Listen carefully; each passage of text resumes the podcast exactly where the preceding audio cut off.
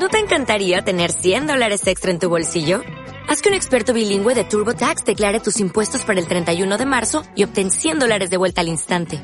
Porque no importa cuáles hayan sido tus logros del año pasado, TurboTax hace que cuenten. Obtén 100 dólares de vuelta y tus impuestos con 100% de precisión. Solo con Intuit TurboTax. Debes declarar para el 31 de marzo. Crédito solo aplicable al costo de la presentación federal con TurboTax Full Service. Oferta sujeta a cambios o cancelación en cualquier momento. Cuatro y media de la tarde en Canarias.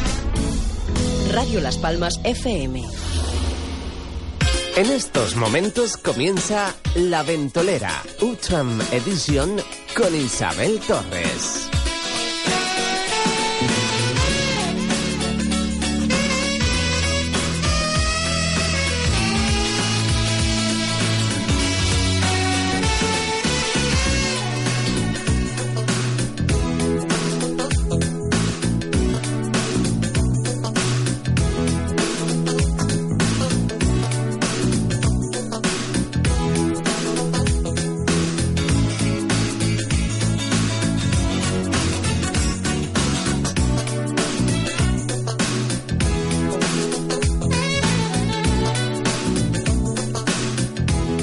Tardes, comenzamos la ventolera aquí en Radio Las Palmas en la 97.3 y si te encuentras en la zona sur en la 91.1.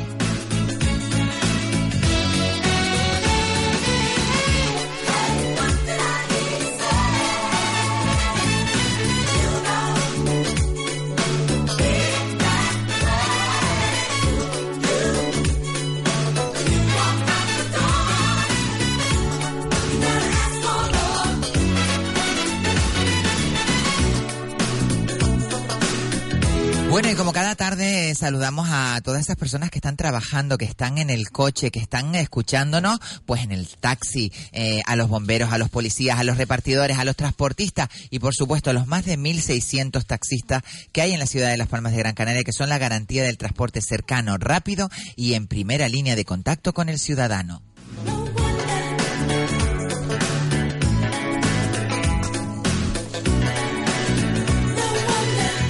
Bueno, y hoy tenemos overbooking aquí en Radio Las Palmas, en el set eh, número uno de, de Radio Las Palmas, de la Ventolera, porque hay reincorpor- reincorporaciones, por supuesto, hay un invitado de lujo, y de izquierda a derecha vamos a presentarlos a todos para que están aquí colocándose los vasos, eh, sacando la fabada, un poquito de ensaladilla también, aquí trajo Leónidas es broma, ¿eh? Que me cogen en la cúpula y me matan si comemos en el estudio. Bueno, de izquierda a derecha tenemos a nuestra lengua más incisiva eh, en este coloquio de los martes, en la Ventolera Coloquio. Se llama Ventolera Coloquio, ¿no, Calipadrón? Coloquio, por favor. El coloquio, el coloquio de la Ventolera. Ella es nuestra escritora y eh, compositora de La Ventolera y la tenemos esta tarde aquí. También tenemos a nuestro queridísimo Leónidas Nazarian, eh, Muy buenas tardes. nuestro Isabel. armenio preferido. Eh, y también esta tarde se reincorpora a nuestras filas eh, o alguien que tiene no sé cuántos ceros ya, menos... eh, bueno, le hemos puesto una de falta, ¿verdad, Antonio? Oy, oy, oy, oy, oy. Mira que yo he abogado por él constantemente. Y hoy ya nos quería poner el rollo de que llego tarde y nos mandó la foto esa en el grupo de la ventolera. Buenas tardes, Norberto ustedes- Morales. Ustedes me perdonan. Te perdamos, siempre, Estamos siempre te perdonamos. Te hemos echado de menos, te hemos echado de Las menos. debilidades son debilidades. Es mutuo. es mutuo. Les agradezco el cariño y, y tanto que lo, que lo, lo sientan como que lo manifiesten. Qué maravilla, qué maravilla. Bueno, después hablamos un poquito porque no paras la pata y eso es importantísimo que nos lo cuentes un poquito aquí en la ventolera. También tenemos a nuestro queridísimo profe Antonio Martín. Buenas tardes. Buenas tardes a todos y a todas. Ya estás cogiendo buena nota ya. Hoy te vas temprano, te vas Me más voy temprano por un Ah, problema vamos a ahí vamos a sí. ver, te vamos a poner una nota para que te la lleves. No, no, no, estoy disgustadísimo, Ah, pues que ya no sí, sé sí. cuántos ceros me has puesto y y eso que un día no pude venir, me puso por lo menos 10. 10-0. Bueno, cómo cambia la vida, cómo se las tornas, ¿no? Bueno, esta tarde tenemos un invitado de lujo aquí en la Ventolera. Él es natural de la isleta y del refugio. Eh, estudió oficialía y maestría industrial, rama de estructuras metálicas, diplomado en graduado social. eh, estuvo en el fútbol en la isleta, comenzó, eh, perteneció a la disciplina de la Unión Deportiva, jugador de la Unión Deportiva eh, de las temporadas del 72 al 73 y del 83 al 84, titulado nacional de entrenador de fútbol, titulado técnico deportivo superior de fútbol, entrenador de fútbol, Asesor laboral, ex, ex presidente del Colegio de Graduados Sociales, ex vicepresidente del Colegio eh, de Entrenadores, asesor de la Dirección General de Deportes del Gobierno de Canarias, presidente de la Asociación de Promoción de la Ciudad de Las Palmas de Gran Canaria, colaborador en, di- en diversos medios escritos, radio y televisión, y presidente de la Asociación de Jugadores de la Unión Deportiva de Las Palmas. Hoy tenemos el privilegio y el lujo de tener a Roque Díaz Fuente aquí en La Ventolera. Buenas tardes, Roque. Buenas tardes, me he puesto colorado. Colorado, colorado. Me he quedado yo con este pedazo currículum. Bueno, Cuando te mira, cuando te mira te pones colorado. ¿Sé no, se- casa. Eh, doy fe que se ha puesto colorado. se ha puesto colorado? Sí, ¿Sé sí. cuándo? Es verdad que yo estaba enfrente y lo estaba ¿Desde cuándo? eh, no me gusta eh, decir Bueno, lo que es, eh, como dicen es. Pero, pero yo tengo que decir Pero una lo, cosa. bueno, lo más importante es que al menos, como bien reflejaste, soy de la isleta y a mucha honra. Eh, Kiligüey. Y la argeleta que está ahora de moda. yo yo que soy isleta- amigo personal de Roque, tengo que decir que sobre todo ese currículo es buena persona. Eso es lo mejor. Eso es lo mejor de todo. Yo creo que, lo que tengo que se ha ganado a base de bien el que las personas Sí. que lo conocemos, eh, pues eh, siempre mantengamos ese ese ese tiene, recuerdo tiene de. un talante de diálogo, nunca se enfada con nadie, podrá ser crítico o no ser crítico, pero jamás le verás ni en Ah, su siempre trabajo. está sonriendo. Eso eso de- ni, damos fe ni- todos los ni canarios. siendo concejal se enfada. O sea que Es importante tener eh, un aspecto en la vida y es eh, transmitir energías La positivas. positividad está clarísimo. Yo soy un enamorado de la captación de energía universal, que, que eso tiene una filosofía importantísima. Y bueno, el Reiki me ha dado... Qué bueno.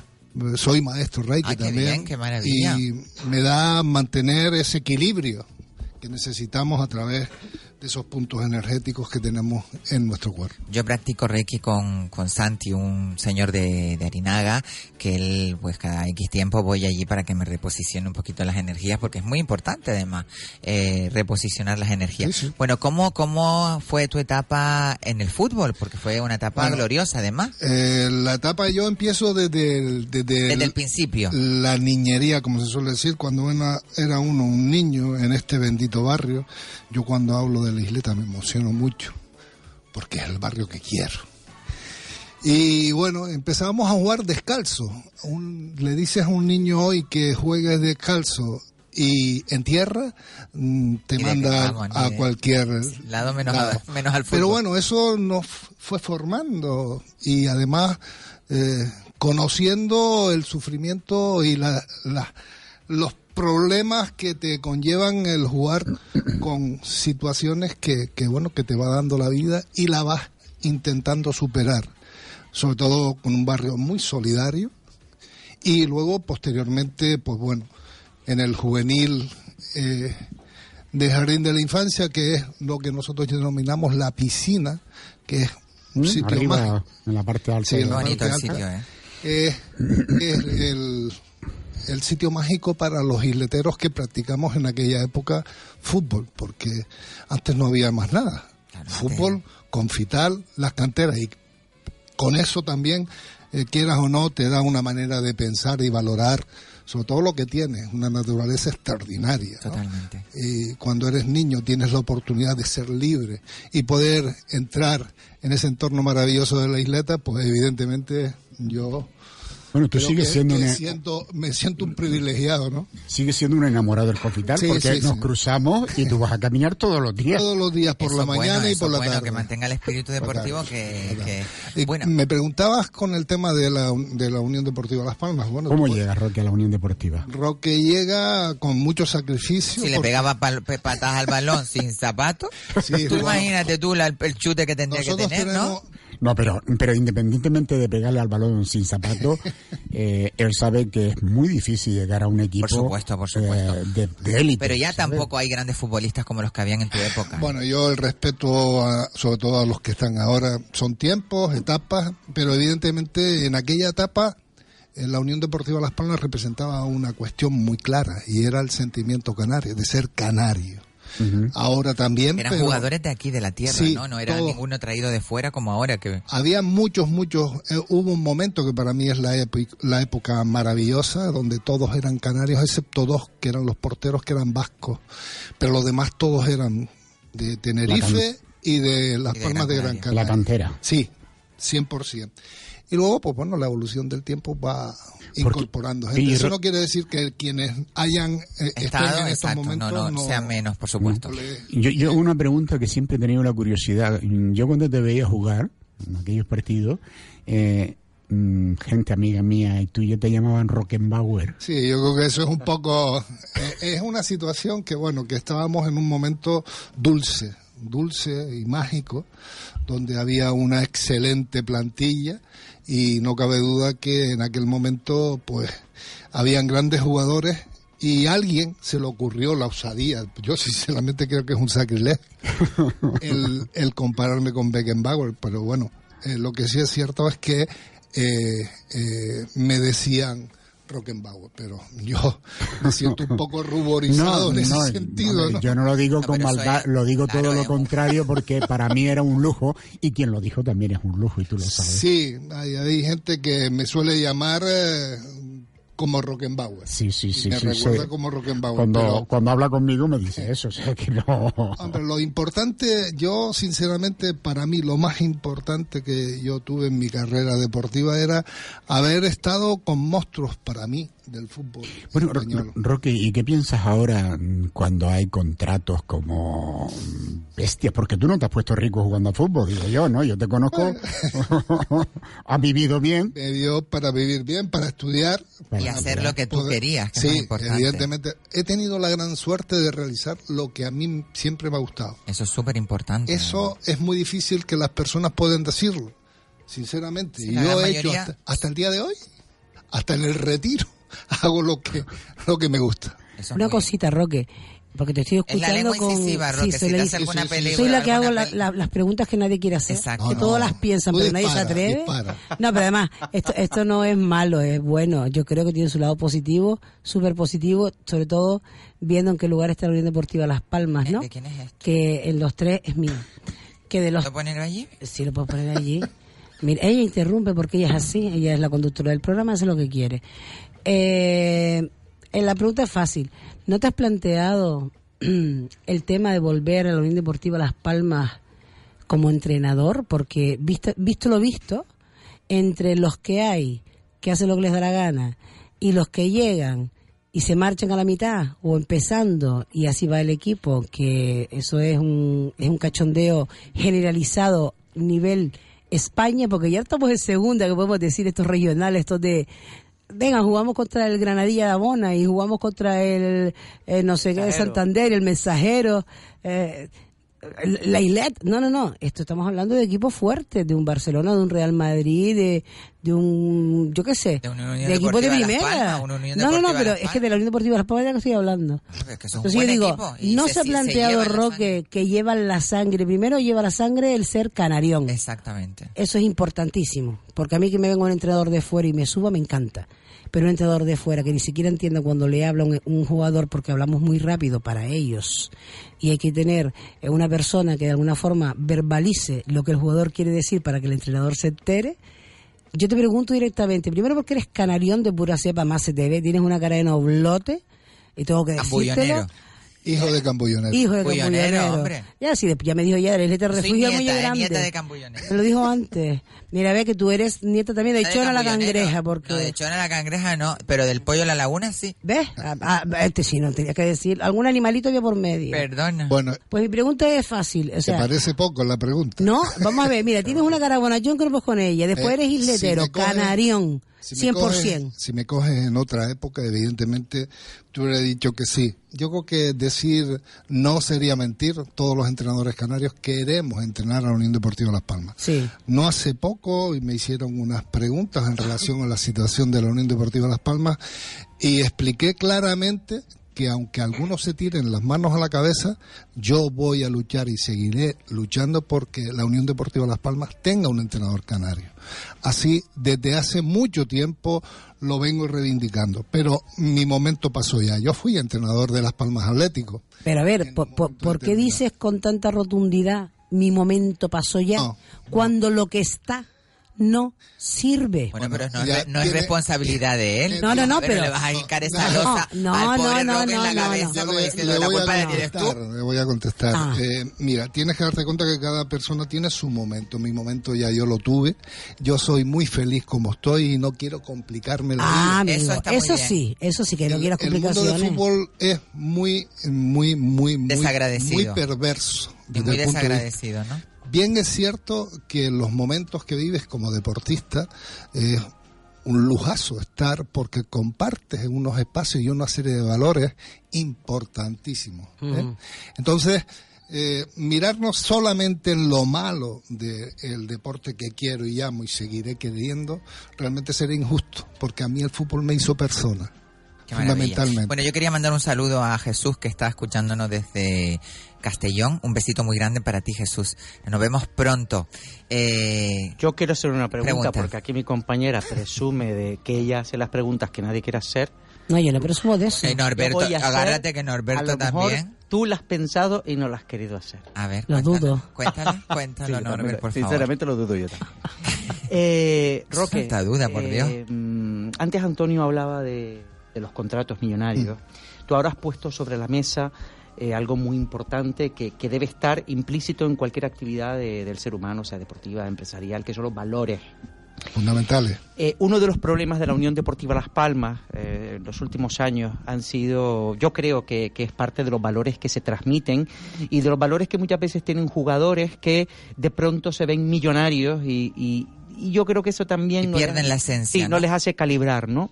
¿Qué opinas de que a un gran delantero, no voy a decir el nombre, pero todo el mundo ya lo va a tener en su cabeza, lo pillen un lunes a las 8 de la mañana viniendo de marcha eh, con, un, con una tasa de alcoholemia por encima de la permitida y que le diga a la Guardia Civil, "Ah, a mí me da igual, no tengo ningún problema porque mi presidente me saca de esto? realmente grave desde el punto de vista porque eh, tienes que darte cuenta que el deportista de élite es el reflejo de la imitación de un joven que está intentando llegar a ser lo que eh, Sí, sí, el sí. jugador que tú acabas de Son decir. ejemplos, yo no- son ejemplos, han Sí, no, no.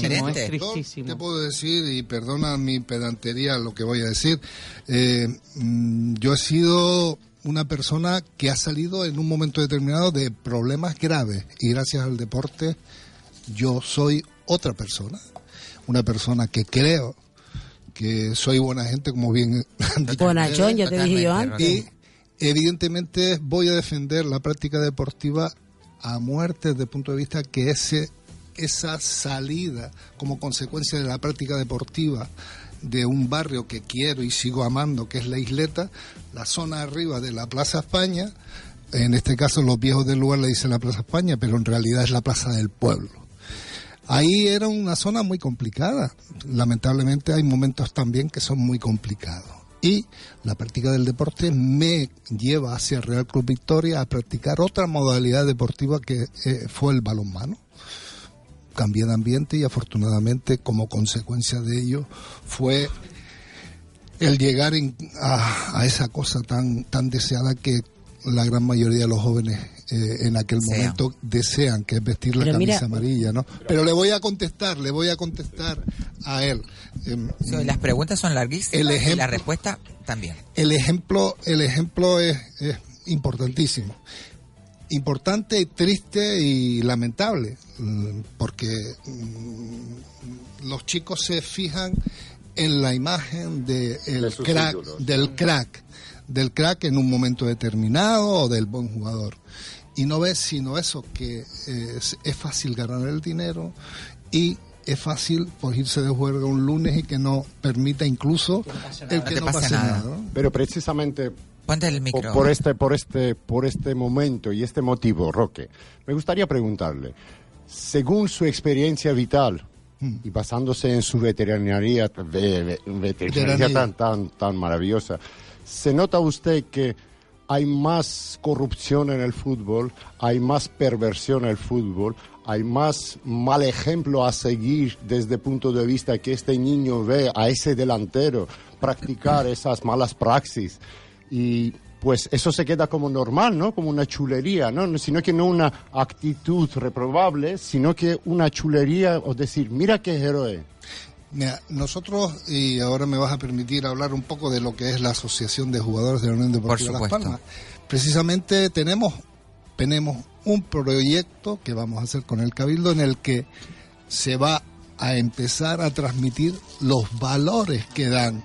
O es decir, que los valores se han perdido últimamente Claro, con yo tanta creo- yo creo que virguería sí, de y ade- dinero. y además es, yo creo que es injusto, algunos me van a decir, yo intento ganar todo lo que pueda, pero desde el punto de vista de cómo está la sociedad, para mí es totalmente injusto que ganen la millonada y haya gente que no tiene donde echarse la boca. Eso se merece un aplauso. Sí, pero es- estamos hablando de grandes clubs, obviamente la Unión Deportiva Las Palmas. También lo es. Sí, a ver, hablo económicamente. No, no, no, tiene su historia historia importantísima. ¿Tú, tú crees, Roque, que es normal? Sí, Importantísima. no, no, no. Eso, a ver, que yo era pequeñita y iba con mi padre al estadio sí, insular, al antiguo estadio insular. Mi padre me llevaba, si soy una forfa del fútbol. Yo soy de la Unión Deportiva Las Palmas a muerte, a morirme y a matarme. ¿Vale? Que quede claro y lo dejo ya clarito. Pero yo lo que te pregunto es, ¿tú crees normal? Y todo, ¿eh? Eh, No, jamás he jugado al fútbol. Y tú bien que lo sabes, yo jugaba al baloncesto. Es verdad que ya es de Brisle. Mm, No, de, y del guas De también. Es que eso. Yo, yo no vengo más porque esto es, es que hay una falta de respeto tremenda. Roque, yo te quiero preguntar, al día de hoy, ¿eh? y ahora me remonto ni a la época en que tú jugabas, ni, ni, ni, a, ni a nada, me remonto al día de hoy. ¿Tú crees que es normal que cuatro niños, y digo cuatro niños porque tú, mm, yo tengo mi edad, todos aquí tenemos nuestra edad, y los veis y son niños, para mí, yo puedo ser madre de más de cuatro de ellos, anden con un cochazo espera, que no ha sido pagado por ellos, que se los da un concesionario de coches. Por ser jugadores El de fútbol. sistema leasing que no pagan, hacen lo que les da la real gana y cuando los tienen todos reventados los devuelven y ese coche voy yo que soy una pobre mortal y lo compro a la mitad del precio. Cuando ya me lo ha reventado el señorito de turno que juega en la Unión Deportiva de Las Palmas. Bueno. Con la cantidad de dinero mercado de segunda mano de coches de futbolistas. Vale, con la cantidad de dinero que ganan, supuestamente, que la cantidad de dinero que gana esta gente, hay gente que lo sabe invertir muy bien, hay gente que no lo invierte bien, cada cual invierte su dinero donde le da la gana. ¿Tú crees que es normal que un concesionario de coches, que no voy a decir el nombre, pero todos saben de cuál hablo, les ponga a estos señores coches de alta gama, estos señores, estos niños que hace un año se sacaron el carnet, coches de alta gama para que hagan lo que les dé la gana? Yo es que no lo veo. No Mira, lo veo. es- eh, te lo digo en poquitas palabras. Es la sociedad en la cual estamos, una sociedad de, De consumo. que por lo tanto eh, lo que conlleva es a esa empresa intentar promocionar esa marca con los jugadores que son en estos momentos. Publicidad Bueno, gratis. vamos a redireccionar, vamos a redireccionar la, la, la Yo quería entrevista decir una cosa. espera, vamos a ver, vamos a ver, vamos a ver, vamos a redireccionar un poco la, la entrevista porque vamos a tratar a Roque con cariño, nos lo estamos acribillando a. No, no, no, no, no. que Vamos a ver, yo quisiera preguntarte, Muy a Roque. gusto, eh, muy a gusto. Que se Pues moje, eso, eso está bien, eso está bien. Eh, muy a gusto. yo te quería preguntar, Roque, eh, ya pasando de tu etapa futbolera, tu etapa deportista, eh, ¿qué mensaje le transmitirías tú a la juventud? Eh, ¿Qué valores se le puede transmitir a la juventud mediante el deporte? Hay uno fundamental que es el compañerismo, la fraternidad, el sacrificio, la responsabilidad. ¿Te parece poco? Son valores Demasiados valores para un alma joven. No. Tal vez no es que abrumamos con Déjalo tantos que- valores que tienen que seguir. Leo, No. déjalo que le conteste. No, no, yo creo que esos cuatro valores para mí son fundamentales para que un niño crezca. No, no, no, en ningún momento no quería decir, uh, Roque, en ningún momento no quería decir que no tienen que haber los valores. Simplemente quería decir, tal vez vamos, según las etapas del crecimiento del niño, vamos a inculcar los ciertos valores que en esa etapa se Mira, Leo. eh, yo tengo muy claro, eh, como bien ustedes dijeron al principio, soy técnico también de, de- de fútbol.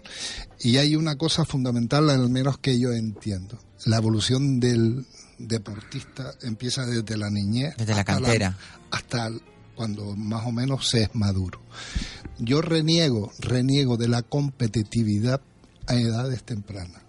Entiendo que lo que debemos de fomentar son Los valores. Val- aparte de valores que están ahí incluidos, eh, es eh, tener muy claro que los, los chicos, los jóvenes tienen que divertirse primero y luego ir asumiendo a los profesores, a los maestros, como le quieras la llamar, de... toda esa serie de valores. Pero en el momento inicial Que sea divertimento más que otra cosa. Diviértete, diviértete. No sé si hace, no sé, hace días o hace poquito, no sé dónde lo leí eh, o lo escuché, eh, un partido de fútbol de unos niños que eran Mm. más pequeñitos que, que, el, que, el, que el contrincante y le metieron como 30 goles. Eso para y mí es eso, demencial. eh, eso mm, a los niños pequeñitos de 6 años les creó una, Trauma. bueno, un trauma como que no quieren jugar al fútbol. Eh, es que mientras algunos entrenadores y algunos equipos de fútbol no se, eso. no se den cuenta de que ese resultado lo que provoca es una situación psicológica contraria a lo que realmente se pretende, eh, pues seguiremos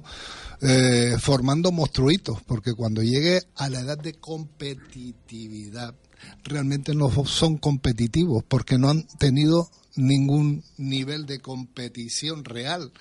Yo pongo ejemplos, Mm, a mí no me gustan algunos algunas situaciones de, de- de- de llevar categorías de equipos de que llevan las categorías inferiores precisamente por eso porque yo no puedo permitir que un equipo le meta 30 goles al otro porque lo que vas a, a tener la reacción clásica es lo que acabas de decir, que el, al partido siguiente el niño no quiera practicar un deporte, en este caso el fútbol.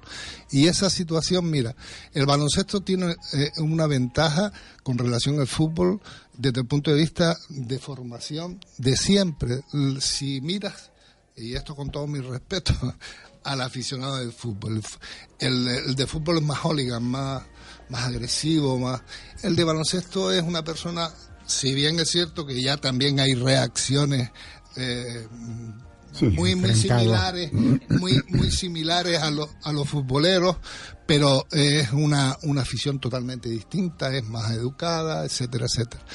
Pero hay momentos en que esas situaciones yo yo por lo menos eh, y no soy el más que sabe esto siempre estoy aprendiendo evidentemente eh, hay que quitarla desde mi punto de vista. Ya cuando era responsable del área de deportes en el Ayuntamiento de Las Palmas, eh, decidí que la liga de chiquitos jóvenes no tuvieran resultados, sino que jugaran y que se divirtieran. Pasarán bien. Alguna bulla me llegó porque los padres lo que quieren es ganar y ganar y ganar. Y hay momentos que hay que pensar en que la criatura lo que tiene que ir es ir formándose como persona, ¿no? Roque, yo, yo ahora que tú hablas de los padres, estaba pensando aquí en silencio, cuando tú vas con tu nieto, muchos compañeros, amigos, Nieta. no, no digo yo, mi nieto, tu nieta, al fútbol y tal, y los niños están jugando y resulta que los dos padres se están peleando allí. Eso ¿Qué es, hacemos eh, con eso? Eso es lo más vergonzoso. Eh, eso es. ¿Qué ejemplo terrible. damos? Terrible, terrible. Por eso eh, estamos- Tiene razón, Rocky, es precisamente esa sociedad consumista y que ganar, ganar a toda costa, que hace que eso a ganar, pues rompa un poco la de disfrutar a la hora de aprender. Sí, sí, totalmente de acuerdo. Bueno, eh, yo tengo una pregunta que, que me gustaría formularte. ¿Cómo llegaste a hacer defensa? ¿Quién te puso? Y, y cuando empezaste a jugar en esa posición y qué ojo tuvo, ¿no? ¿Qué ojo clínico tuvo para ponerte de defensa? Yo inicialmente no era defensa, era centrocampista eh, en el aficionado eh, y en Las Palmas A, en el juvenil de Las Palmas A. Y habían entrenadores que, que eran sabios desde mi punto de vista. Eran que aquel que simplemente por el hecho de caminar ya sabías dónde podías podías eh, jugar. Hay un entrenador que yo le tengo un cariño, se, se llamaba Manolo Farías, que fue jugador del Atlético de Madrid, y que él creyó mucho en, en mí. Y algunas veces, y me se lo sigo preguntando, ¿por qué llegué yo a la Unión Deportiva Las Palmas habiendo jugadores para mí mucho más importantes como jugadores? Aquella persona creyó mm, en mi persona y empezó a alinear en las antiguamente Las Palmas Atlético eh, se llamaba el aficionado, le decían aficionado.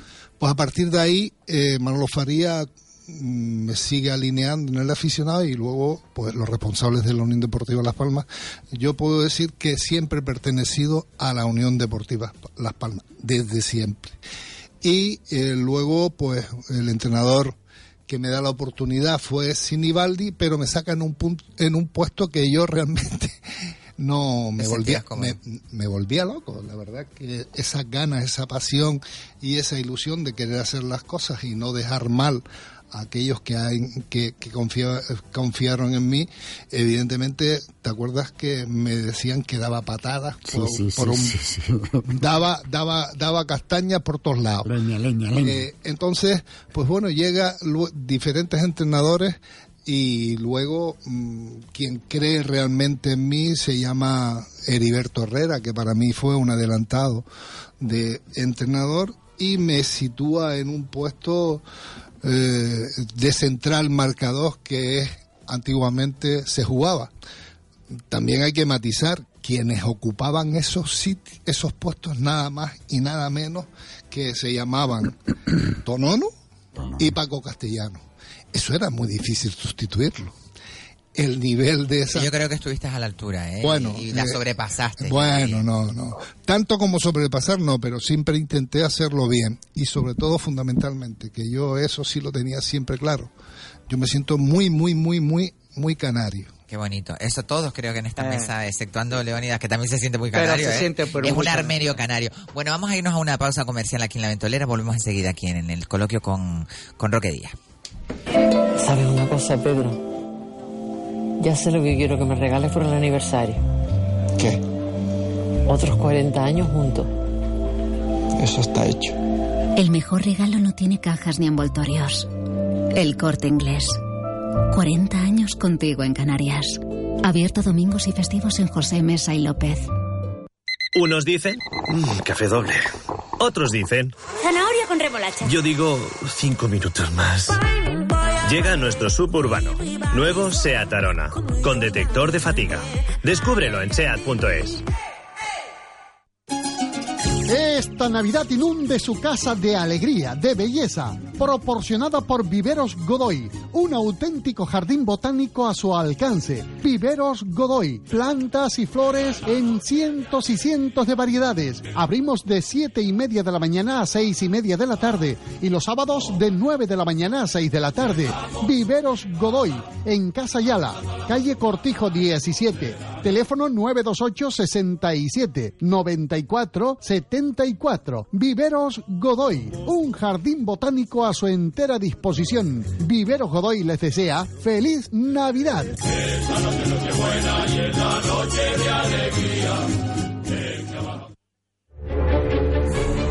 ¿Y quién dijo que tu abuela no podía comprarse un set de Barbero? Te guste lo que te guste, encuéntralo en Seseo, la app de compras en Canarias, sin esperas, sin sorpresas y solo en Canarias.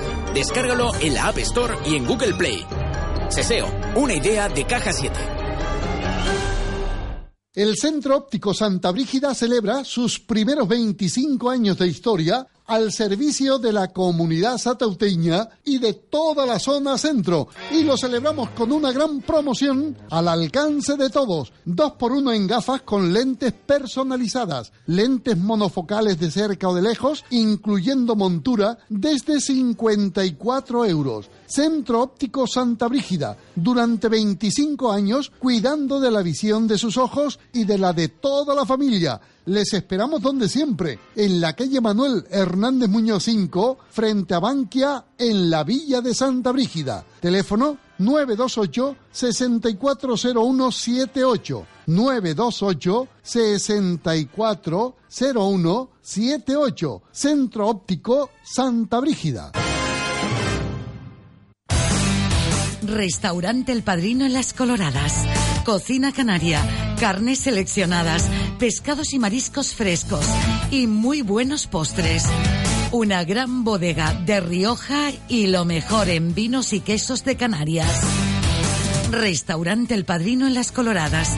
Para reservas llama al 928 46 20 94 o para más información restauranteelpadrino.es. Maxogram pone en promoción durante todo este mes desbrozadoras desde 218 euros. Motocultores con motor de 6 caballos y medio, 570 euros. Motosierras desde 120 euros. Maxogram en la calle Junco 42, Torres Altas. Maxogram, concesionario oficial de tractores Class, Team o Pascuali, cosechadora de aceitunas Campanola, motocultores de la marca Piva Española. Maxogram. Teléfono de atención al cliente 928 610883 928 610883 Maxogram. Se acerca la Navidad y en Spar Gran Canaria nos preparamos para ofrecerte lo mejor al mejor precio. Flor de Pascua de Ingenio, varios tamaños desde 2,95 euros. Y turrón 25. Alicante o Gijona Extra, 150 gramos por 1,29 euros. Solo hasta el 23 de noviembre. Spar Gran Canaria, siempre cerca de ti. Martes y viernes a las 6 de la tarde, toda la información del mundo del motor. Motor directo con Teo Vega. Recuerda, martes y viernes a las 6 de la tarde, aquí en Radio Las Palmas. ¿Necesitas una resonancia? En Centro de Resonancia Magnética Abierta Gran Canaria te la hacen por 180 euros. La más barata de Canarias. Llama a este teléfono 634 621 632. Puedes ir acompañado. Te la hacen en menos de 24 horas con resultados en 24 horas. Centro de Resonancia Abierta Gran Canaria. Estamos en Telde, calle Navarra 5, San Gregorio o en Guanarteme, calle Almansa 41. Centro de Resonancia Abierta Gran Canaria. Llámanos 634 621 632. Nueva tienda 5 Océanos en Gran Canaria. Hasta el 28 de noviembre o fin de existencias, solo en el nuevo 5 Océanos de vecindario, muslo de pollo sin cadera a un euro el kilo. Grandes ofertas de apertura. Solo en 5 Océanos de vecindario, muslo de pollo sin cadera a un euro el kilo. Nueva tienda 5 Océanos en Gran Canaria, en vecindario, Avenida de Canarias 327. Hola, soy Alejandro Croisier, psicólogo y comunicador. Te invito a mi programa Sentirse Bien, los lunes y los martes de 7 y media a 10 de la noche en Radio Las Palmas, con entrevistas, testimonios y círculos reflexivos sobre la psicología y el desarrollo personal. Sentirse Bien, el programa de Alejandro Croisier. La otra psicología para la radio del futuro.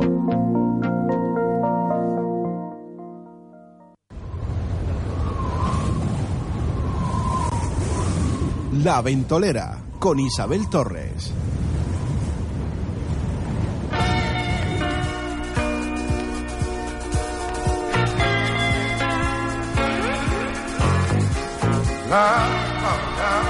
Y ya de vuelta aquí en la ventolera, eh, recuerdo que nos puedes sintonizar a través de la 97.3 y si estás en la zona sur en la 91.1, también a través de www.radiolaspalmas.com.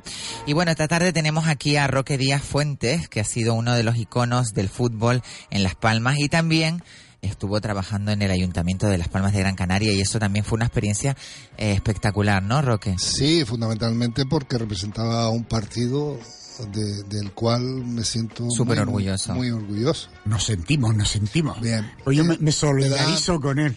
Te da, te da el, el- en este caso, pues, mm, la facilidad de poder eh, contactar con, con, con la ciudadanía, pero de otra manera.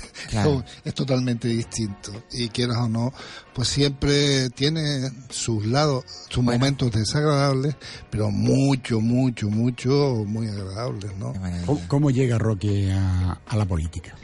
Pues mm, desde el barrio en el cual nací eh, es un barrio muy solidario, muy reivindicativo y a partir de ahí, pues eh, en el gen siempre estuvo esa manera de, de reivindicar. Ya en el en la Unión Deportiva Las Palmas eh, fui el responsable sindical en aquel momento que reivindicamos pues lo que hoy tienen la gran mayoría, la gran mayoría no todos los, los deportistas de que practican el fútbol a nivel profesional y, y los momentos aquellos fueron fueron bravos porque tenías que luchar contra el anciano régimen que, que mandaba y que no concebía que los, los futbolistas fuéramos trabajadores normales como cualquier trabajador. Nosotros hay compañeros que incluso hoy en día no pueden llegar a la pensión porque en aquel momento no estaban asegurados en la seguridad social y eso para mí es grave.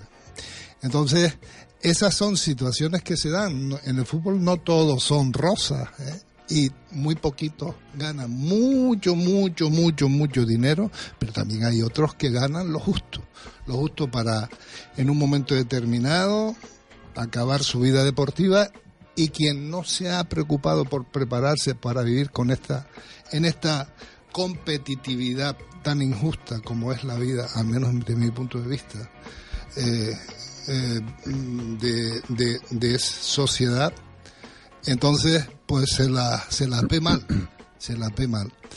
Eh, en el momento reivindicativo, ya te digo, era el responsable, el representante sindical donde creamos la Asociación de Futbolistas Españoles, que en estos momentos son los que rigen la, en este caso, la, la, todas las relaciones laborales entre la Liga Profesión de Fútbol Profesional y, y, la asociación.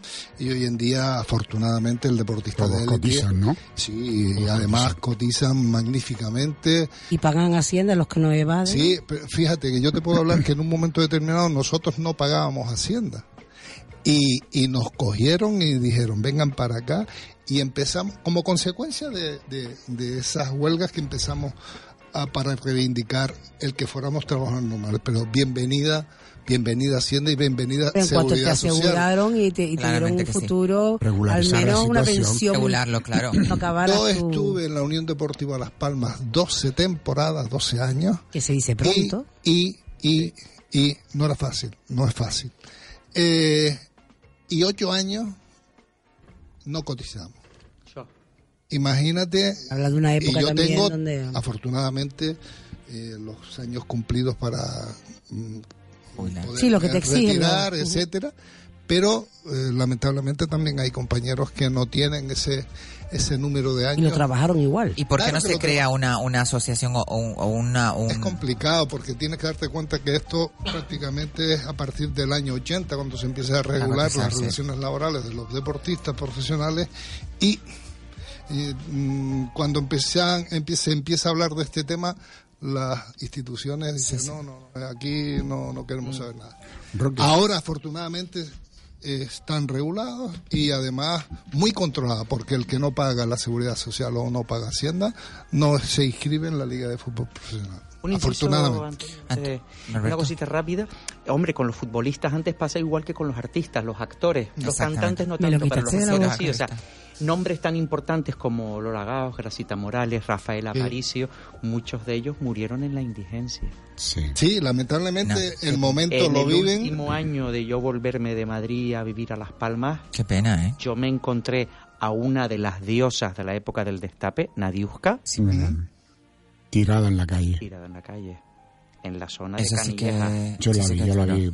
Es durísimo, Sí. es durísimo y en esa época no estaba para nada regulada la vida de, de- hoy en día sí, La hoy en día se cotiza de- y hoy en día un actor cotiza por cada día, incluso los Sí, sí. ensayos se le paga, bah, pero perdona, Antonio. ¿Alguna cosa? Incluso han, han creado la casa del actor. Sí, sí, pero la casa del actor cumplía la función de dar acogida a los actores cuando se quedaban sin nada. Es que de eso, Eso es, lo que estoy, de eso es lo que yo le estoy diciendo Roque. Pero que hoy en qué no día hay ya- una, porque hoy en día ya ya, está, vez. ya está todo regularizado, pero eh, pero puede haber una mm, para personas que no hayan terminado su cotización o que no les haya dado tiempo y que estén pasándolo, pues Pero igual no eran jugadores que despuntaron mucho en su momento. Claro. Y entonces es difícil hacer una casa eh, para el jugador o el exjugador de fútbol eh, para meter a, a Pepito Pérez y a Antoñito y Lucín. Matula. Claro, entonces tú ¿existe dices, la matula todavía? Sí, claro. La matula. Claro. Barrio. Es que la matula, la matula, pues la voy a meter en la novela. ¿Sabes, Roque, que los lunes hacemos una novela aquí? Hemos recuperado el género de la novela, se llama Pasión de Gofio. Y, y bueno, te puedes reventar de la risa porque es que es un disparate de cuatro y media a seis, así que si quieres Lo, escucharlo. lo- lo importante es que se diviertan. Entonces vamos a meter la matula, vamos a meter la matula eh, como porque, porque- antigua de Tafira Lomo Blanco. exacto, porque Antonio. todo transcurre en Santa Frígida. Eh, Hay que no, marchar, yo- no se yo- ha notado nada, ¿eh? No se ha notado nada. Que dijera No, no, no. Bajito Yo quiero de- preguntarle a, a Roque. ¿Quién lo dijo? eh, ¿Lo tú, ¿cuántos, no, Roque? ¿Cuántos años en el ayuntamiento, Roque, como un concejal? ¿Diez? Cuatro en gobierno y seis en oposición, que se Y en la, en. Sociedad de Promoción de la Ciudad de Las Sí, Palmas. en, la- en la Sociedad de Promoción de Las Palmas pues estuve tres años. Oye, tiene, tienes un pozo de sabiduría en No, el ayuntamiento. ¿Cómo que no? Me lo vas a decir a mí que te conozco. Lo que pasa es que esa sabiduría no se aprovecha. ¿Qué Bueno. pasa con nosotros? Bueno, yo sinceramente suelo decir que, bueno, tienes un, un momento de tu vida en el cual puedes desarrollar una actividad, estás ahí y la aprovechas en el momento. Y después hay que dejar paso también a otros. No, no, no. Eso estoy de acuerdo. Una cosa es que el- aproveches la experiencia, te venga y a lo mejor te pidan, oye, ¿qué opinaría, opinas tú de esto? Le puedes dar la opinión, pero hasta ahí ya yo tengo muy claro que mi, Mi vivencia momento. y mis momentos Ya Por están supuesto, entre por la avenida marítima, el Confital y la playa de las canteras. Lo mejor que hace. Pues, Pues qué, Roque, pues qué lástima, tengo que decirlo. Muchísimas gracias por estar esta tarde aquí en La Ventolera. No. Te agradecemos enormemente que nos hayas conseguido este este ratito. Ya sabes que tienes los micros de La Ventolera para cuando tú necesites cualquier cosa. Aquí nos tienes. Y bueno, que sigas promocionando el deporte y de la manera que tú eh, creas conveniente y disfrutando sobre todo de la vida, que es lo más importante. ¿no? Sí, no, eso es fundamental. Disfrutar y sobre todo disfrutar con los que tienes al lado, que es más importante. Y energía positiva 100%. Yo suelo decir cuando saludo a mi gente o me despido, un abrazo y mucha energía universal. Muchísimas gracias. Muchas gracias, te emplazo, como dice la presentadora, por favor, a que vuelvas, que yo sigo insistiendo en que a ¿Quieres si... sacar más jugo? No, no, no, te, te quiero meter entrenador. ¿Y, y trabajas, haces reiki? No, lo hago para mí, para mi para perrilla y algún que otro. En el ayuntamiento. Yo, en yo momento, prometo. eh, el- le puedes preguntar a Isma el momento en el que eh, se encontraba muy muy agitada y le ponía las manos eh, en su cuerpo y Imposición de decía, ¿qué me estás haciendo? ¿Qué La me estás haciendo?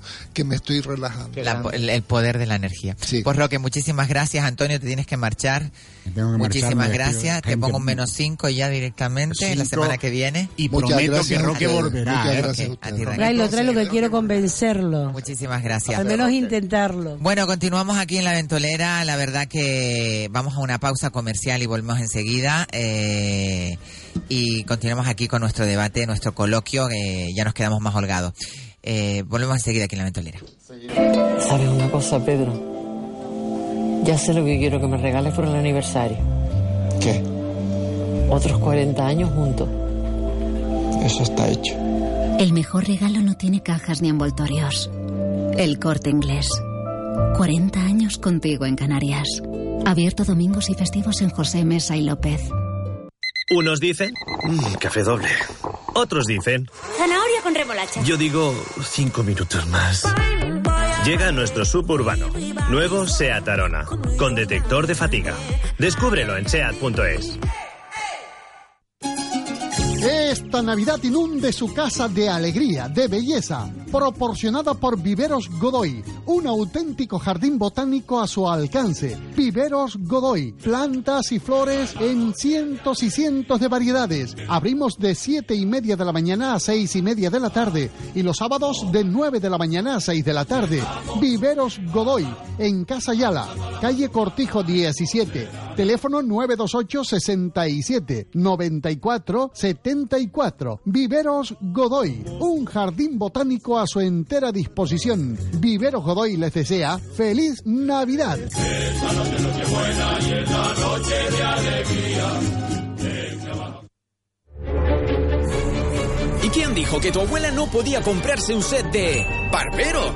Te guste lo que te guste, encuéntralo en Seseo, la app de compras en Canarias. Sin esperas, sin sorpresas y solo en Canarias. Descárgalo en la App Store y en Google Play. Seseo, una idea de Caja 7.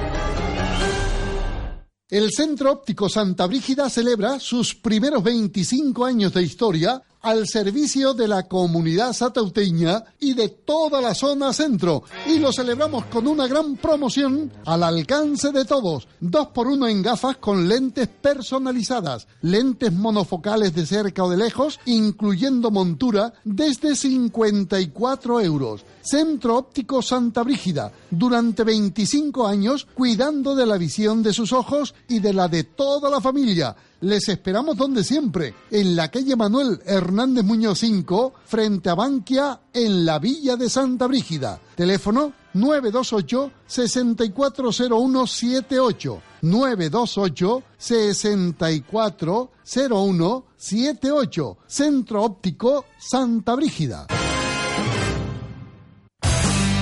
Restaurante El Padrino en Las Coloradas. Cocina canaria, carnes seleccionadas, pescados y mariscos frescos y muy buenos postres. Una gran bodega de Rioja y lo mejor en vinos y quesos de Canarias. Restaurante El Padrino en Las Coloradas. Para reservas llama al 928 46 20 94 o para más información restauranteelpadrino.es. Maxogram pone en promoción durante todo este mes desbrozadoras desde 218 euros. Motocultores con motor de 6 caballos y medio, 570 euros. Motosierras desde 120 euros. Maxogram en la calle Junco 42, Torres Altas. Maxogram, concesionario oficial de tractores Class, Team o Pasquali, cosechadora de aceitunas Campanola, motocultores de la marca Piva Española. Maxogram, teléfono de atención al cliente 928 610883 928 610883 Maxogram. Se acerca la Navidad y en Spar Gran Canaria nos preparamos para ofrecerte lo mejor al mejor precio. Flor de Pascua de Ingenio, varios tamaños desde 2,95 euros. Y turrón 25. Alicante o Gijona Extra, 150 gramos por 1,29 euros. Solo hasta el 23 de noviembre. Spar Gran Canaria, siempre cerca de ti. Martes y viernes a las 6 de la tarde, toda la información del mundo del motor. Motor directo con Teo Vega. Recuerda, martes y viernes a las 6 de la tarde, aquí en Radio Las Palmas. ¿Necesitas una resonancia? En Centro de Resonancia Magnética Abierta Gran Canaria te la hacen por 180 euros. La más barata de Canarias. Llama a este teléfono 634 621 632. Puedes ir acompañado. Te la hacen en menos de 24 horas con resultados en 24 horas. Centro de Resonancia Abierta Gran Canaria. Estamos en Telde, calle Navarra 5, San Gregorio o en Guanarteme, calle Almansa 41. Centro de Resonancia Abierta Gran Canaria. Llámanos 634 621 632. Nueva tienda 5 Océanos en Gran Canaria. Hasta el 28 de noviembre o fin de existencias, solo en el nuevo 5 océanos de vecindario, muslo de pollo sin cadera a un euro el kilo. Grandes ofertas de apertura. Solo en 5 Océanos de vecindario, muslo de pollo sin cadera a un euro el kilo. Nueva tienda 5 océanos en Gran Canaria, en vecindario, Avenida de Canarias 327. La Ventolera con Isabel Torres.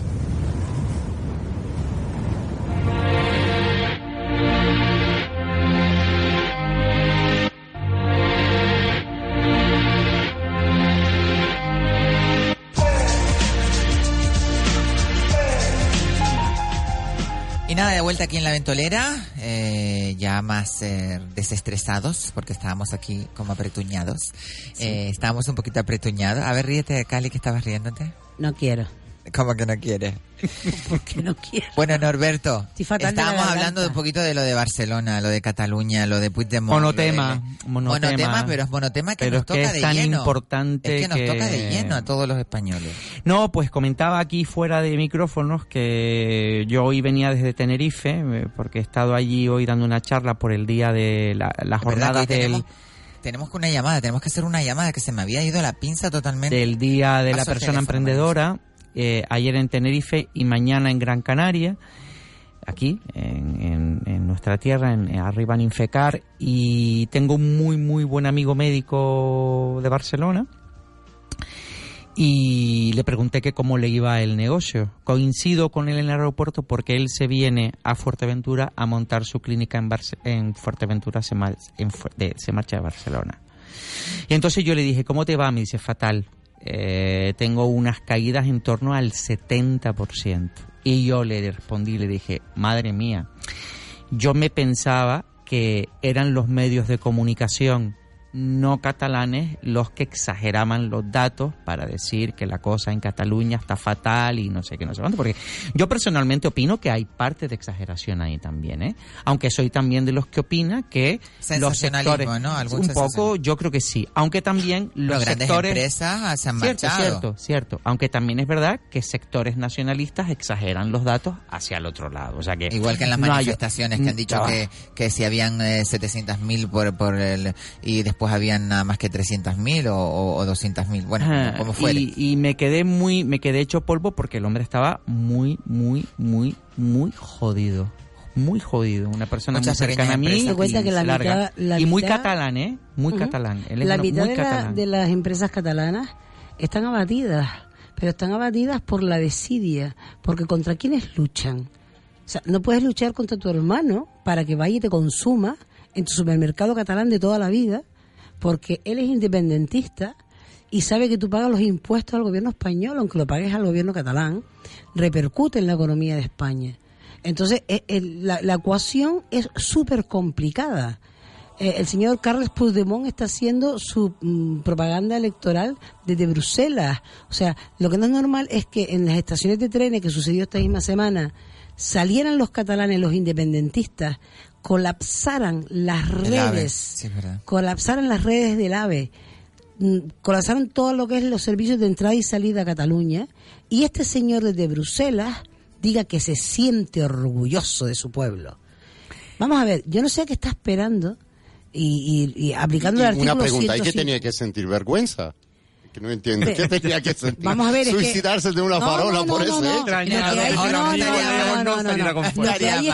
no. Lo que hay es que- tirar de meroteca, ¿vale? Que las redes sociales hoy en día te permiten eh, irte años atrás y buscar, y búscate un tuit eh, mm, de este señor, del mismo Carles Puigdemont, donde cuando se hace una manifestación en contra de no sé qué cosa, que no me puedo acordar en este momento, si puedes Isabel buscarla ahí, yo te lo agradecería, ¿vale? Y él tuitea, busco, qué busco? me parece una vergüenza que saboteen la entrada a los trabajadores en Cataluña. O sea, ¿te pareció una vergüenza hace cinco Inciso, años? Un segundito, un segundito. Yo, Isabel, si te parece bien, me voy a buscar el extintor porque Bueno, doña armar. Cali Viene, Padrón bueno, discutiendo con don Leo No, no, no, no, Nazarian se puede se montar uñas, pero- la de Dios. No, hablando. para nada. Aquí hay mucha cordialidad. ¿Qué quieres Lo que te pasa es que tú, como estás falto de venir, ya ni te ¿Qué acuerdas de cómo que va te esto. busque? ¿Quieres que te busque? Pues las declaraciones que hizo Carles Puigdemont harán, no sé si fue en el 2007 Pero querida o Cali, 2008. yo no es que discuto contigo, es que te doy la razón, pero aún más quiero que tú me des la razón porque un político en cierto modo es como una prostituta. En, pues que el que lindo. paga encantó, y como convenga y como como convenga, pues día. tal pues se lo pone, ¿no? Entonces, claro, Puigdemont perfectamente podría decir antes, cuando no le convenía, que esto es una vergüenza el sabotaje de las entradas y salidas y ahora sentir orgulloso de su pueblo, pero eso es natural en un político y es ahí donde llegamos a raíz el problema de nuestra sociedad, que tenemos que cambiar globalmente las prioridades de nuestra sociedad, porque no nos lleva a ningún lado lo que tenemos ahora. No sé cómo haremos, pero por lo menos tenemos que intentar llegar a sentar a hablar del asunto. A mí me encanta y Pero me eso no- eso no- eso no va a discúlpame, ocurrir. Norby, me encanta la conductora del programa, la presentadora Isabel Torres, que no porque que es rápida, pidiendo. ágil y audaz como ella sola. Le digo, por favor, búscame un tuit de Carles Puigdemont, que ya tiene una pedazo, un pedazo de teléfono que tiene una tableta, y, y claro, y me lo pone delante y está preciosa, pero niña, me faltan dos clases para terminar hablar catalán. Ah, está todo en catalán. Ah, cariño. bueno, yo te lo traduzco ¿Sabe? también. Me lo puso delante, pero todo en catalán. Todo. Los tweets de A Carles partir de hoy te llamas Monse Torres. Yo me llamo Ramón Monseta, ¿eh? Ramonseta. La Monse, la Mon- Monse. La Monse de La toda la vida, ¿eh?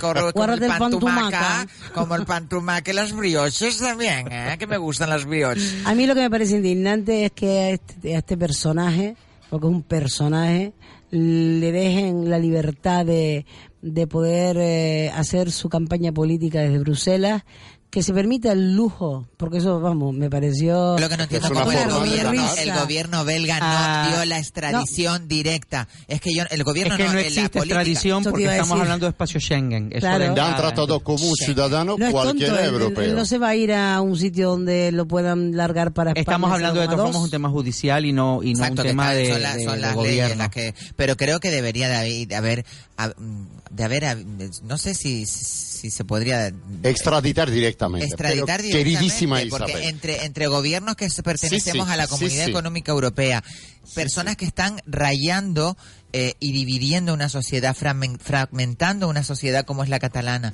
que está dentro del, del, del circuito español me parece que Pero es que eh, a los dos bandos bien. están fragmentando esta Ambos, sociedad. ambos. Y aún más, queridísima Isabel, ya que dijo nuestra querida Cali, referente de que es que una vez él habló de sabotaje y del sabotaje en sí, ¿no?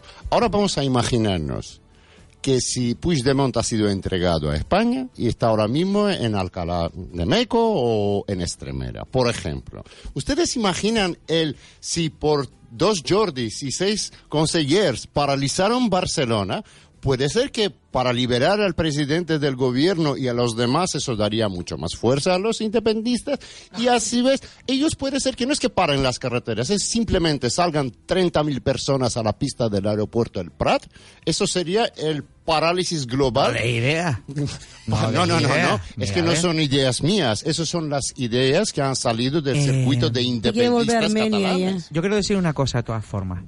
Y, y, y como, fíjate, a mí me resulta casi aburrido eh, ya eh, seguir dando vueltas sobre lo mismo. Yo esta mañana, eh, esta mañana no ayer, reflexionaba sobre el, sobre el lado humano.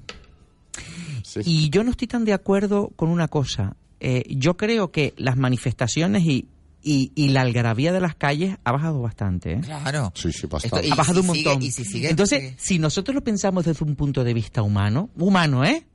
Humano, de personas.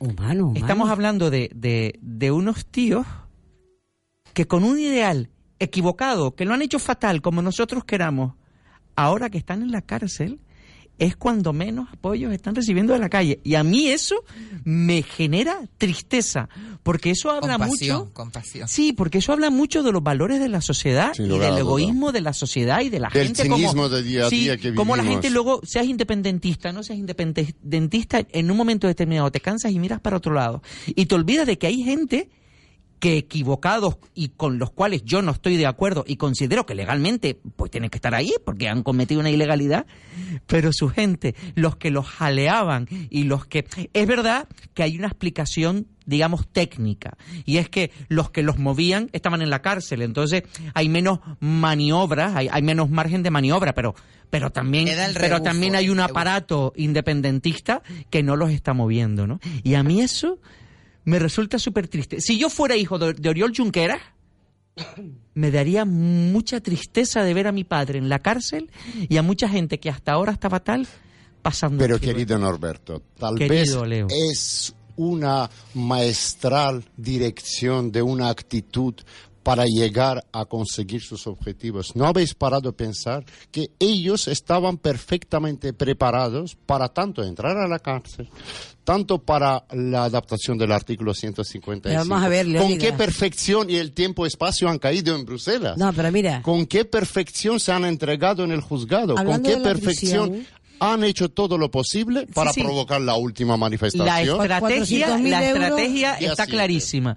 Pero yo me voy al lado humano, simplemente como reflexión, Ya, por, en el lado por poner humano- otro tema sobre la mesa, simplemente. En el lado humano, por ejemplo, tienes el hecho de que los que están en prisión lo están eh, y la gente que está en la calle, ahora mismo en Barcelona se ven más banderas españolas, más banderas españolas que banderas catalanas. Que sí, O sea, que sí. Han ido disminuyendo progresivamente y es que el delito de sedición no solo está penado para los grandes eh, políticos grandes, vamos a poner una palabra, político conocido, no, el delito de sedición también está penado al ciudadano de a pie. Pero tú puedes que manifestarte atenta- y no cometer no, no, no, sedición. no, no, no, no. Una cosa es manifestarte, momentito, una cosa es manifestarte y otra cosa es manifestarte de la forma en que se manifestaron en su momento los catalanes, que era con una agresividad. No, no, no, vamos a ver, igual que es que vamos, eh, hay que ver todas las imágenes.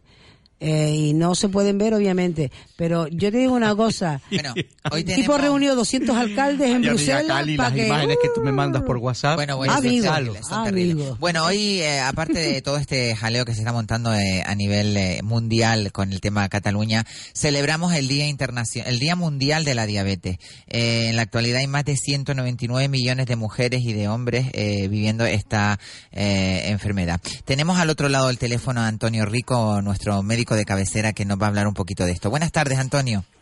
Hola, buenas tardes, ¿qué tal? ¿Cómo estamos? Eh, pues mira, muy bien, aquí tenemos un poquito de holgorio porque estamos hablando del tema Puigdemont y como tú comprenderás, a alguna persona que pueda tener diabetes le puede subir el azúcar si hablamos de este tema. ¿Cómo está este? Bueno, Sí. sí, la, la verdad es que la diabetes es una enfermedad muy, muy, muy frecuente. Tenemos que tener en cuenta que aproximadamente un 12,5% de las personas pueden tener diabetes, diabetes y lo peor es que hay un, aproximadamente un 5 o un 6% de personas que son diabéticos y no lo saben. Ese es el problema. ¿Cómo se puede, eh, cómo se puede, qué, qué, qué síntomas eh, eh, prematuros podemos observar ante una persona que no sabe que tiene diabetes y que podemos alertarlo? Vamos a ver, los síntomas clásicos de la diabetes, aparte del incremento del nivel de azúcar en la sangre, eh, son la triada clásica, que es la polivicia, que es beber mucho, la polifagia, que es comer mucho, la poliuria, que es orinar mucho y además perder peso. Esos son los síntomas clásicos. Bien es cierto que hoy en día es muy difícil ver a un paciente con las triadas o con clásicas porque normalmente detectamos la enfermedad muchísimo antes. Hoy en día es muy sencillo determinar y saber si un paciente es o no diabético. Y tenemos que recordar que dentro de la diabetes tenemos dos grandes grupos. La diabetes tipo 1 o infanto juvenil, que es la diabetes que aparece en los niños desde incluso desde edades muy pequeñas, incluso a veces de un año o un año y medio, incluso a veces de menos, y la diabetes del adulto, diabetes tipo 2, que es una diabetes mucho más larvada, donde los síntomas aparecen de una forma eh, más progresiva. Y lo que tenemos que hacer es siempre estar en manos de nuestro médico de cabecera y eh, tener los chequeos que nuestro médico nos recomiende. Tenemos que tener en cuenta que las personas jóvenes no necesitan más que un chequeo cada cuatro o cinco años. Al contrario que con las personas cuando nos vamos haciendo un poquito más mayor, que en algunas ocasiones necesitamos hacer esos chequeos, esos controles por parte del médico cada dos o cada tres años, incluso en algunas veces pues cada año o con menos frecuencia ya cuando las enfermedades están establecidas. Claramente.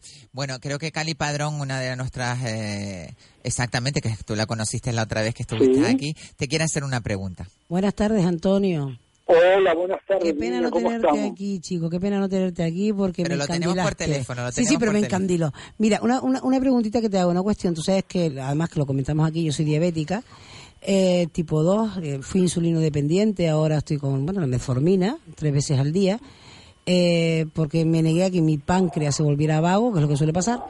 Y yo te quería preguntar, mm, ¿qué me dices de la diabetes emocional, la hereditaria, la que uno eh, hereda por eh, y que es emocional? Porque yo ni tengo, no tengo ninguno de los tres síntomas que tú nombraste antes.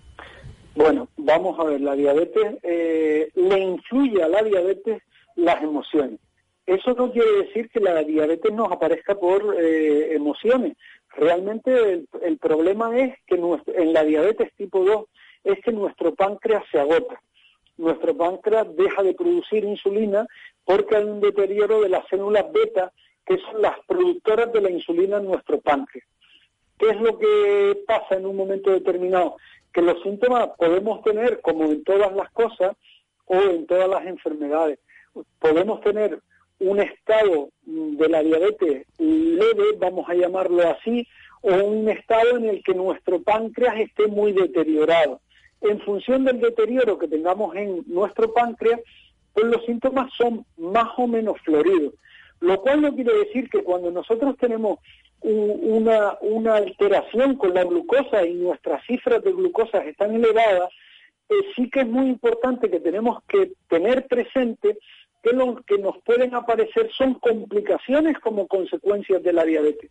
Incluso en algunas ocasiones nos podemos encontrar las complicaciones antes de tener el diagnóstico de diabetes. Por tanto, la diabetes no es una enfermedad que nos podamos tomar a, a la ligera, una enfermedad que cuando diagnosticamos a un paciente de que presenta una diabetes, es muy importante que le hagamos un seguimiento, que le hagamos un estudio de la retina para comprobar que no hay alteraciones dentro de ese ojo, eh, que le hagamos un estudio vascular para comprobar que sus vasos sanguíneos que van a las piernas están lo suficientemente permeables y así evitar las complicaciones eh, diabéticas, que son la parte más importante y la parte mm, más seria de la enfermedad que en un momento determinado nos lleva a que sea la causa de mortalidad más importante en Canarias dentro de las mujeres. Claramente. Bueno, tenemos también a Norberto Morales que te quiere hacer una pequeña pregunta, Antonio. Buenas tardes, doctor. Eh, usted y yo no nos, conocemos, Antonio. Eh, mire, eh, hay muchísimas enfermedades para las cuales hay planes de, prevención. Eh, ¿Existe planes de prevención para la diabetes? ¿Se puede prevenir la aparición de la diabetes o, o es de esas enfermedades que, que eso no se puede gestionar tan fácilmente? Sí, y fíjate que en medicina decir sí y decir no a veces es muy complejo, pero te tengo que decir que sí. Es verdad que todos tenemos una carga genética y no podemos evitarla. Pero también es verdad que cuando nosotros hacemos ejercicio, evitamos las ingestas de azúcar, una alimentación adecuada, eh, evitamos el tabaco, evitamos el, el alcohol, al final nuestras posibilidades y sobre todo evitando el sobrepeso, nuestras posibilidades de no padecer diabetes son mucho mayores, a pesar de la carga genética que en un momento determinado podamos tener. Ok. Perfecto. Eh, también tenemos a, Leónidas Nazarian, que también te quiere hacer alguna pregunta, Antonio. Muy buenas tardes, Antonio. Hola, buenas tardes. ¿Qué tal? Antonio, mm, quería preguntar eh, sobre el tema de la influencia de nuestros hábitos en diabetes, es decir, llegando incluso a preguntarte cuáles son de los sustitutos de azúcar que sería más preferible tomar a la hora de elegir un sustituto de azúcar, ya que hay una gran oferta tanto en los supermercados como en farmacias de diferentes, diferentes sustitutos de azúcar que son aptos para diabéticos, pero según tengo entendido que hay ciertos sustitutos que son aptos para un tipo de diabetes y para otra pues no lo son aptos y lamentablemente hay poca información sobre los en los productos sobre estos pequeños detalles. Vamos a ver, no, no nosotros en la dieta no necesitamos eh, eh, cambiar el azúcar por sacarina si no somos diabéticos. Lo que sí que tenemos que usar es los azúcares refinados de una forma muy discreta. Es decir, eh, yo si me tomo un café con leche y le pongo una pequeña cantidad de azúcar, una pequeña cantidad de miel, no tiene mayor importancia. Lo que no debo de hacer es un abuso de los azúcares eh, muy refinados. Y tenemos que tener en cuenta que vemos a las personas que se toman un desayuno con leche condensada, un no sé qué con un dulce. Eh, después tomamos eh, una gran cantidad de hidratos de carbono en la comida. Después tomamos otro dulce, no sé qué, bombones, no sé cuánto. Cuando esos alimentos tienen que ser tomados con mucha moderación una o dos veces en semana podemos permitirnos, si no tenemos ningún tipo de enfermedad, tomar una pequeña cantidad eh, de azúcar extra por simplemente por el sabor y por estar contentos a la hora de haber podido hacer una alimentación. Lo más importante es tener una alimentación adecuada y una vida sana, donde tengamos el ejercicio eh, de una forma al menos tres veces en semana y al menos durante 40 minutos, donde evitemos la obesidad, donde tengamos una alimentación mm, rica en frutas y en verduras, donde de alguna forma no fumemos, eh, no tomemos alcohol.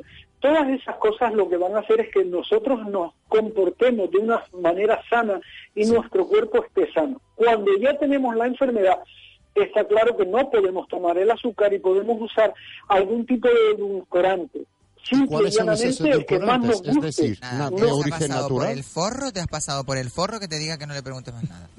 Eh, Antonio, eh, te agradecemos enormemente que nos hayas eh, pu- puesto un poquito sobre aviso el, el tema del azúcar, que hay que cuidarla, que una dieta sana es muy importante, hacer ejercicio, beber mucha agua, pero sobre todo eh, eliminar de nuestra dieta el azúcar blanca refinada, ¿no?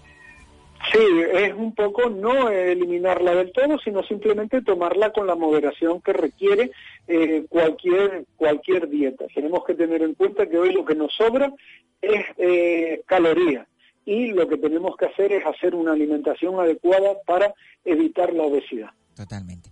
Pues muchísimas gracias, Antonio. No te quitamos más tiempo. Eh, te mandamos un cordial saludo y hasta la semana que viene, que ya te nos quedas fi- fijo para hacerte pequeñas preguntas así como, como este, este día de hoy. Muchísimas gracias, Antonio. Un abrazo Saludos fuerte, desde la ventolera para ti. Abrazo. Buenas Un tardes. Buenas tardes. Bueno, importantísimo lo que dice Antonio, tener una dieta equilibrada. El azúcar creo que es una de las grandes drogas que hay en el siglo XXI. Eh, ¿Me estás llamando drogadicto? Totalmente. No, al La final, que toma- la al gente- final no, no, el todo no se reduce, todo se reduce eh, a lo Pero- mismo. Pero vamos a ver, mira. O sea, me dieta cosa- mediterránea, sana, y, sana y deporte, ejercicio. Deporte. Está clarísimo que es una droga porque yo el año pasado me pasó una cosa muy simpática. No es que sea yo el, el, el culmen de, de, de- Ni el no, modelo a de la honorabilidad, pero mm, detecto cuando algo es adictivo. Y, y resulta que me compré un roscón de reyes, estaba yo con el tema de que quería hacer dieta, no quería comer dulce y me llevé un roscón de reyes a mi casa para tenerlo para mi familia el día de reyes, llevarlo a donde yo paso mis navidades y me prometí que no quería coger nada del roscón de reyes porque lo quería llevar intacto. ¿Tú te puedes creer que ese roscón de reyes estuvo en la nevera y yo lo olí? Lo saqué de la nevera, mm, pensé, cojo un cacho, no lo cojo. Y al final Mm. me comí un trozo de roscón de reyes porque no pude aguantarme las ganas de comerme. Claro, pero es que tú mismo te generaste una ansiedad. Claro, exactamente. Pero es una droga. Pues ahora les cuento, o sea, yo pesé cuando nací 6 kilos 250 gramos. ¡Hola! Y alguien me dijo una vez que seguramente mi madre estaba padeciendo durante el embarazo eh, un tipo de diabetes. Diabetes gestacional Ojo, se llama. Sí, diabetes gestacional. De hecho, mi madre cogía, yo de niño... Ay, yo la bote de leche tuvo, condensada me los comía No, no, no, mi madre cogía una cucharada de azúcar directamente y se la echaba en la boca. Porque necesitaba azúcar. Yo que soy diabética- Te voy a poner una paliza, Te Leonida. puedo decir una cosa, mi madre es delgada, que ustedes la conocen. Sí, Es igual. una persona delgada, no fuma, no bebe y es diabética. Hace muchos años.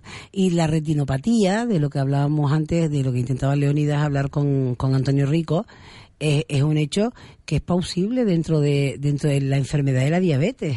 Porque va asociado riñón fastidiado, vista complicada, o sea, Es se te va, es el de- páncreas, claro. sí, pero eh, te va asociando, sí, los síntomas te van al riñón, empieza a fallarte la orina, o sea, eh, es una complicación, después las heridas, eh, a un Tardan diabético le cierra, eh, tarda mucho más que una persona sí. sana. Y se adelgazan mucho. Sí, pero ¿sabes qué pasa? Yo, por ejemplo, no estoy delgada, que se diga, ni vamos a ver, que yo tengo espejo en mi casa, ¿vale? Y soy diabética, pero es que, mi, bueno, habló el otro flaco. Se vino Yo a no reír el otro ningún- flaco, yo no he dicho nada. Perdona, yo no me río por me río por el chiste, la forma como lo Claro, has dicho, eh, cariño. Es que yo soy muy simpática y tú lo sabes. Eh, mira, yo voy a poner. voy a perdido quitar- seis kilos, por Yo he perdido cierto. 13, imagínate cómo estaba.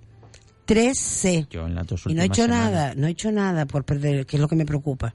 Mm, Ahora en serio. Bueno, pero de todas he hecho nada maneras- me pierdo 13 kilos, pues tú me dirás. Bueno, pues te de todas al formas, médico bienvenida, dejar de fumar. Cállate que tengo la analítica alzado. Mira, eh, por cierto, quiero mandar un saludo Ay, a una chica que nos muy está afectuoso a mi compañera y amiga Elena, que nos escucha desde Aruca. Elena, te mandamos Elena, un, un beso besazo grande. grandísimo Un besote para la ventolera. Mira, una cosita, ¿tú sabes que las pensiones se pueden quedar sin pagas extraordinarias? Ay, qué pena, Dios mío, de verdad. Las Esto- pensiones. Esto sí que es grave. Estamos hablando de gente que ha cotizado para que... mm, Para tener una, una, una para tener una buena retiro vejez estupendo, claro, o una vejez un Medianamente. mediocre en algunos casos. Y es que el problema es más grave de lo que se suponía. Eh, de momento, el Fondo de Reserva del Gobierno ha retirado 8.700 millones para poder hacer frente a las pensiones, eh, a la paga extraordinaria. Hablo de la paga extraordinaria de las pensiones ahora en diciembre. Con lo que queda en el fondo, eh, pueden garantizar seis años. O sea, dentro de seis años eh, empezamos por quitarle la paga extraordinaria, la doble, a los pensionistas.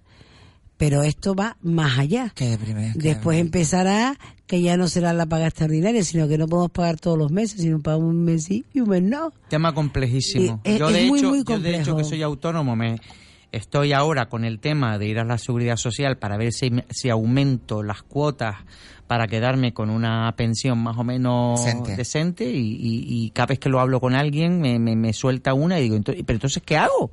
¿Qué hago? Que hacerte un plan de pensiones aparte. Ya, para- pero un plan de pensiones con la edad que yo tengo ya no es ya no es No, efectivo. no es muy factible, no es muy factible porque Mira, ya es un robo, edad- porque hay muchísima gente que últimos seis años no han cotizado nada en seguridad social, pero en transcurso de su vida laboral han cotizado más de 10, 15, 8, 6, 4 o incluso algunos 3, no tengan posibilidad de obtener ningún tipo de ayuda del parece- gobierno, porque tremendo. parece que ellos han pagado y eso está perdido, claro, como seis años últimos no has trabajado allá. Y el dinero que han pagado esa gente, ¿por qué no se da ninguna solución a esto? Claro, naturalmente, eso se llama robo. Digan lo que digan. Robo y mala gestión, porque al Quieren final... tratar ahora en el Pacto de Toledo, quieren tratar el tema este de, de, al fin y al cabo, las perras públicas. ¿Vale? Lo que aportamos todos los españoles de a pie y la gente de buen hacer y buen corazón, que después llega el gobierno de turno y se lo pasa por el forro y hace lo que le da la gana. Eh, como un dato, en los presupuestos de este año, ya se avisaba de que, bueno, el gobierno lo que ¿Qué quiere proponía- pactar? ¿Qué es lo que quiere pactar? Vale, pues el gobierno lo que proponía era una separación de fuentes, o sea, en la- las pensiones de viudedad y de orfandad eh, pasarían Ah. a ser financiadas vía social. impuestos. No, no, aquí es paga, pa- eh, a ver cómo te lo explico, Norberto, aquí no, por vía impuestos, ¿no? Eh, los 2,37 millones de, pe- de pensiones de viudedad. Es que eh, eh, cada día vivimos más pero uno de los dos miembros, cuando suele haber dos miembros, cuando no es una familia monoparental, falta y el otro tiene una, una pensión de viudedad y cada día, claro, al tener más nivel de vida, más, más años de vida, pues cobramos una pensión, ¿no? Eh, hombre, yo digo cobramos porque estoy algo general, yo espero no quedarme viuda todavía, no, a ver cómo te lo explico. Sí, es más fácil que se quede viuda No, en la otra parte eso, que yo. Cali, estás atrayendo, vale. decretando, no se puede decretar Eh, eso. mm, las pensiones de viudedad eh, cuestan unos 20.150 millones, ¿vale? Al- anuales. Eh, se pagan 347.376 mm, huérfanos en España, desafortunadamente, los cuales supone al Estado un gasto de 1.764 millones de euros. En total son 22.274 millones. Y es lo que van a tratar en el Pacto de Toledo. Pero la crisis institucional en la que nos estamos viendo envueltos no ha permitido eh, la convocatoria para el Pacto de Toledo. Con lo cual seguiremos sacando del fondo del Las fondo, del fondo, hasta que hasta que toquemos el fondo real y veamos que no hay ni un euro de dónde sacar. Y veremos formas, cómo fíjate, hacemos. o sea, eh, eh, yo siempre he dicho que, que lo que tiene que hacer la seguridad social es valorar toda la vida laboral de una persona. Naturalmente. El Estado se ahorraría dinero. Y es que es algo tan simple como lo siguiente. O sea, cuando tú empiezas a trabajar, estás cotizando el mínimo. Casi todos nosotros cotizamos el mínimo. Y a medida que aumenta tu vida laboral, vas subiendo de categoría. Al final, cuando llegas a los últimos 15 años, estás cotizando el máximo. Y por eso se paga un montón de pensiones máximas a un montón de gente. Si la seguridad social, en vez de los últimos 15 años, cogiera toda la vida laboral de la persona y estableciera una media, yo estoy absolutamente seguro que los números saldrían más claros. Y más claro y, luego- la gente estaría y menos hay- nerviosa. Sí, y, y- y hay una y luego hay una cosa que, que, que, que yo encuentro, por ejemplo, dentro del mundo de los autónomos, hay un autónomo que cobra 15.000 euros y paga el mínimo, que son 290 y pico euros. Y hay un autónomo que cobra 80.000 euros y si quiere, paga el mínimo también.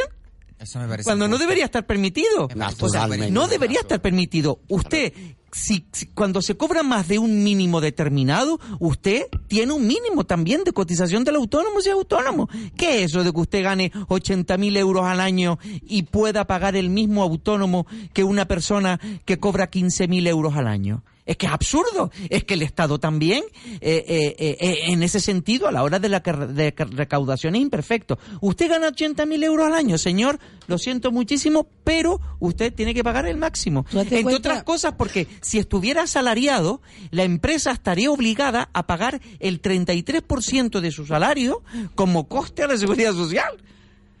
Eh, es una, es una, es una, eh, Una eh, incongruencia Es una incongruencia y aparte de que es, ¿cómo se dice? Cuando, bueno, eh, que, que, que perjudica a las empresas realmente. ¿Sabes? O sea, que, que, que, que es una comparación eh, tremenda y, e injusta. Tú cuenta que ahora ya se está haciendo los desfases y ya se están empezando a notar, ¿no?